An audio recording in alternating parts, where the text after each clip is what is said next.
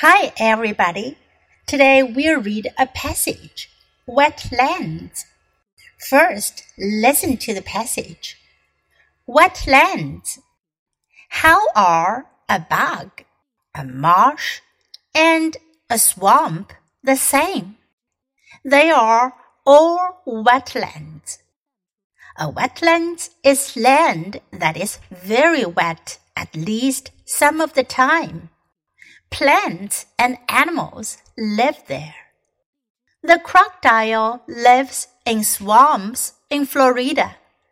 A yellow fly lives in bogs in England. This fly is called the hairy canary. People are working to save the wetlands. They try not to build houses on them.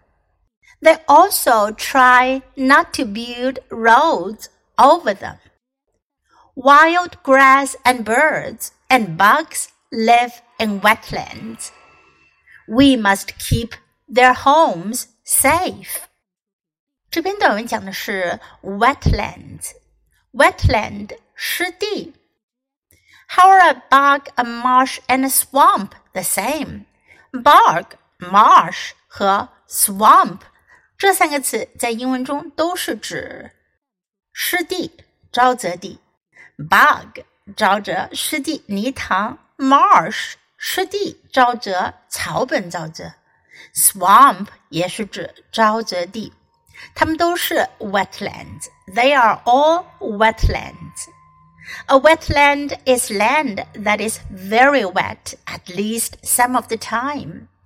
湿地是什么呢？它是指至少在某些时候非常潮湿的土地。Plants and animals live there，有动物和植物生活在那里。The crocodile lives in swamps in Florida，在佛罗里达州的沼泽里生活着鳄鱼。A yellow fly lives in bogs in England，而在英国的沼泽里呢，有一种黄色的苍蝇——黄蝇。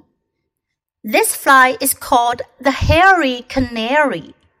这种苍蝇呢，被叫做什么呢？Hairy，毛茸茸的，长有绒毛的，多毛的。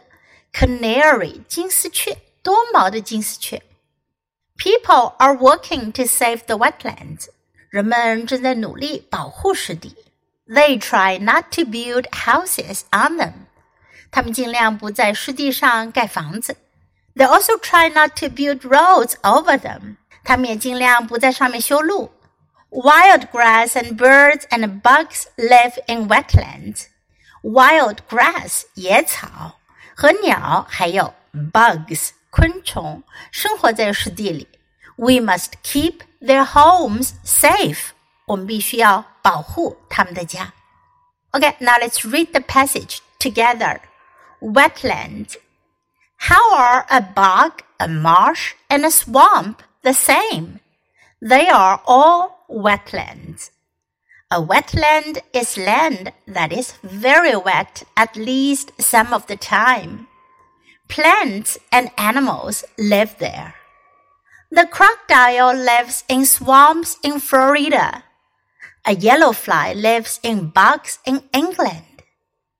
This fly is called the hairy canary. People are working to save the wetlands.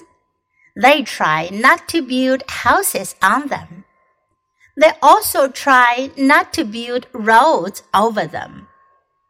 Wild grass and birds and bugs live in wetlands.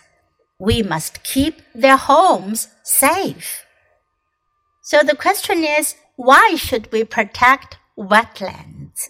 我们为什么要保护湿地呢？如果你知道答案，别忘了在微信公众号的文章后面留言哦。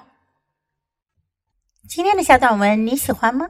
英文短文是练习英语的绝佳材料，经常朗读背诵小短文，你的英语语感和词汇量都会得到很大的提高哦。关注 U 英语公众号，可以看到短文的内容和译文。Thanks for listening。喜欢的话，别忘了给 Trace 老师点赞。Until next time, goodbye.